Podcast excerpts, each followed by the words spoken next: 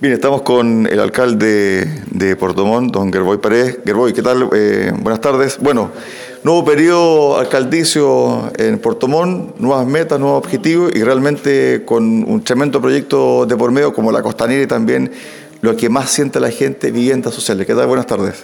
Hola, ¿qué tal? Sí, un saludo cordial igual eh, a todos ustedes. Decirle que estamos conformes con este, con lo que, bueno, primero con lo que sucedió en, eh, en las elecciones donde prácticamente subí cerca de 14.000 votos. Eh, ayer eh, asumió el nuevo Consejo Municipal.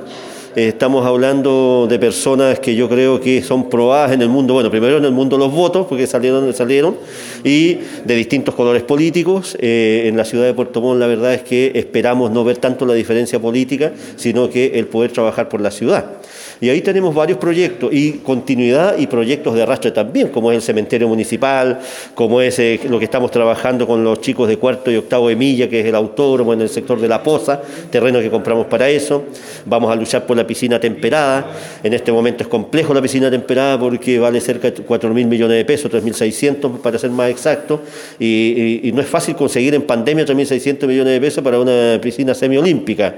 ¿no? Eh, y, varias situaciones más que están pendiente y otra, ¿cierto?, que tenemos que organizar al Puerto Montt del 2030, eh, no solamente el Puerto Montt de tres o cuatro años, sino que hay que hacer una agenda de corto, largo, de corto, mediano y largo plazo con nuestras concejales y nuestros concejales.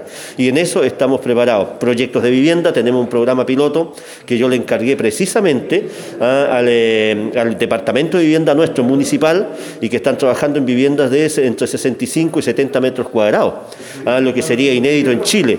Eh, vamos a ver la legalidad, antes de prometerlo también vamos a ver la legalidad, es que si nosotros podemos colocar lo que falte, lo que no puede alcanzar el subsidio y el ahorro de la gente, ¿no? Tenemos que ver todas esas situaciones, pero ya está conversado, son 80 primeras viviendas y que pretendemos nosotros ya tener pronto el proyecto.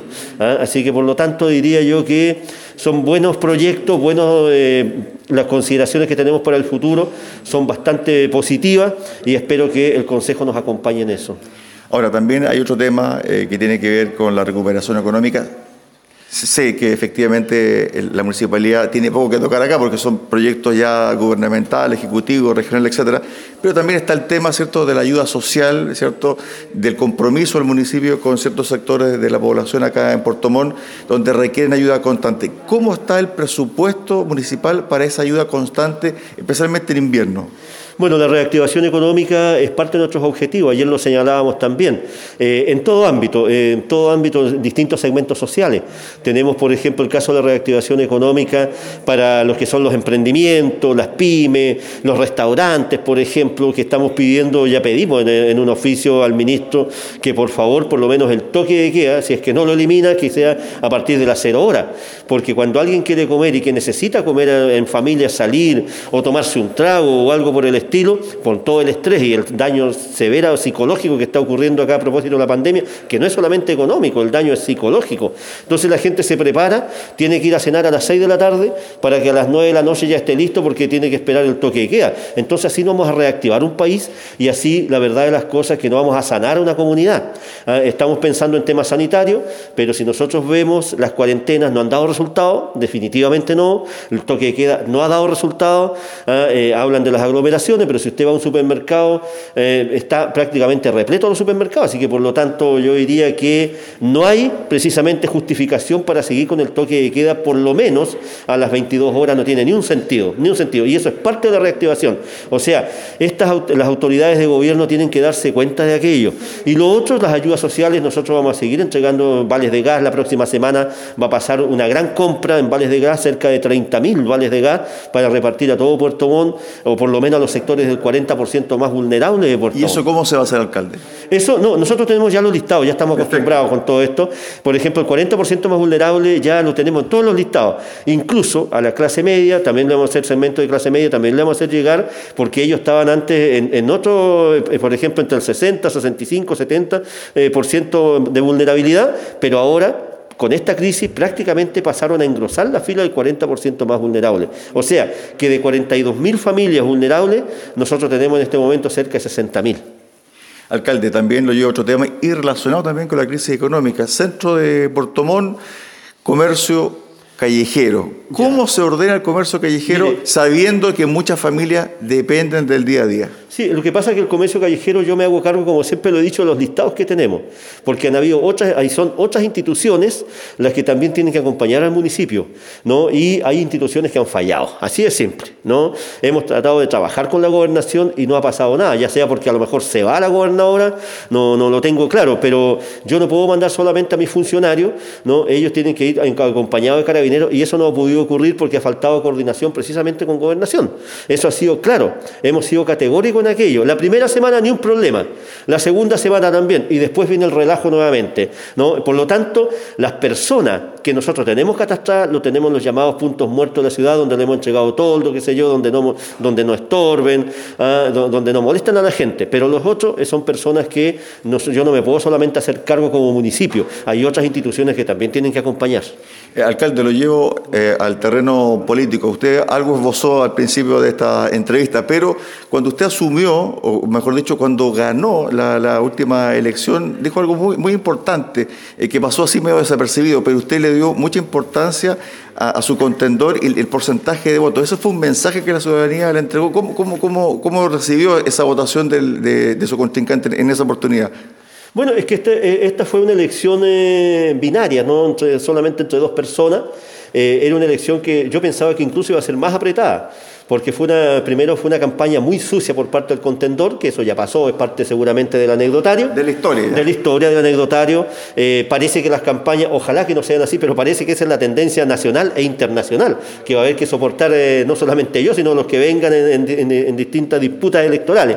Eh, y de ahí yo recordaba también, por ejemplo, la cantidad de votos que he sacado, con votos voluntarios, partí como concejal con 4.510 votos, segunda vez concejal con cerca de 5.700 votos, luego como alcalde 22.200 y tantos votos, reelección de alcalde 22.743 votos y ahora 37.000, casi 37.000 votos. Estamos hablando de 14.000 votos más.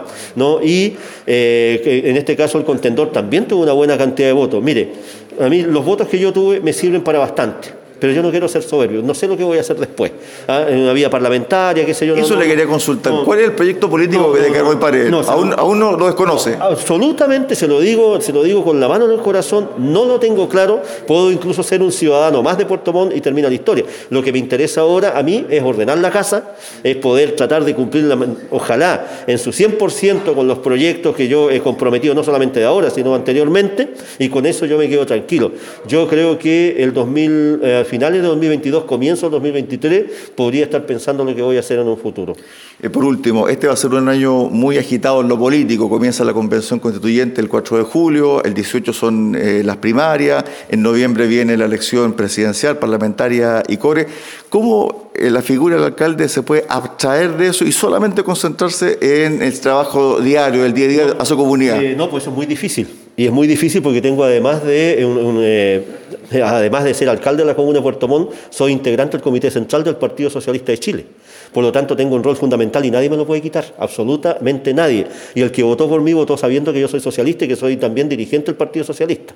Así que, por lo tanto, tengo un rol importante porque hasta ahora yo no he tenido parlamentarios que me ayuden, ni parlamentarias, no, absolutamente no he tenido.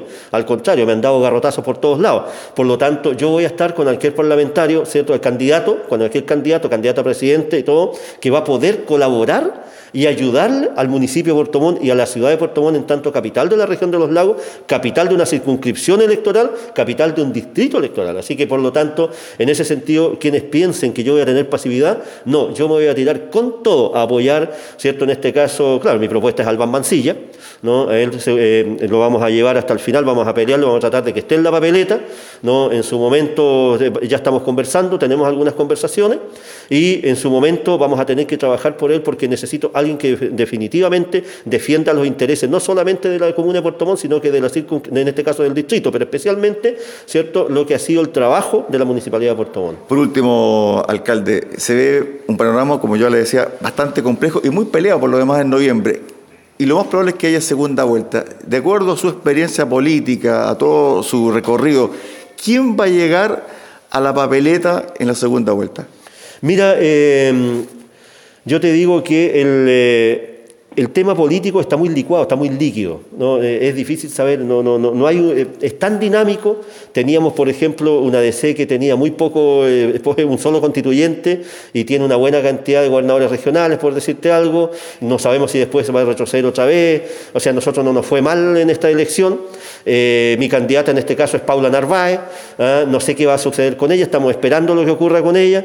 e incluso puede pasar un panorama en que incluso hasta el candidato a la derecha no puede estar, lo cual es difícil, porque igual hay un sector de derecha.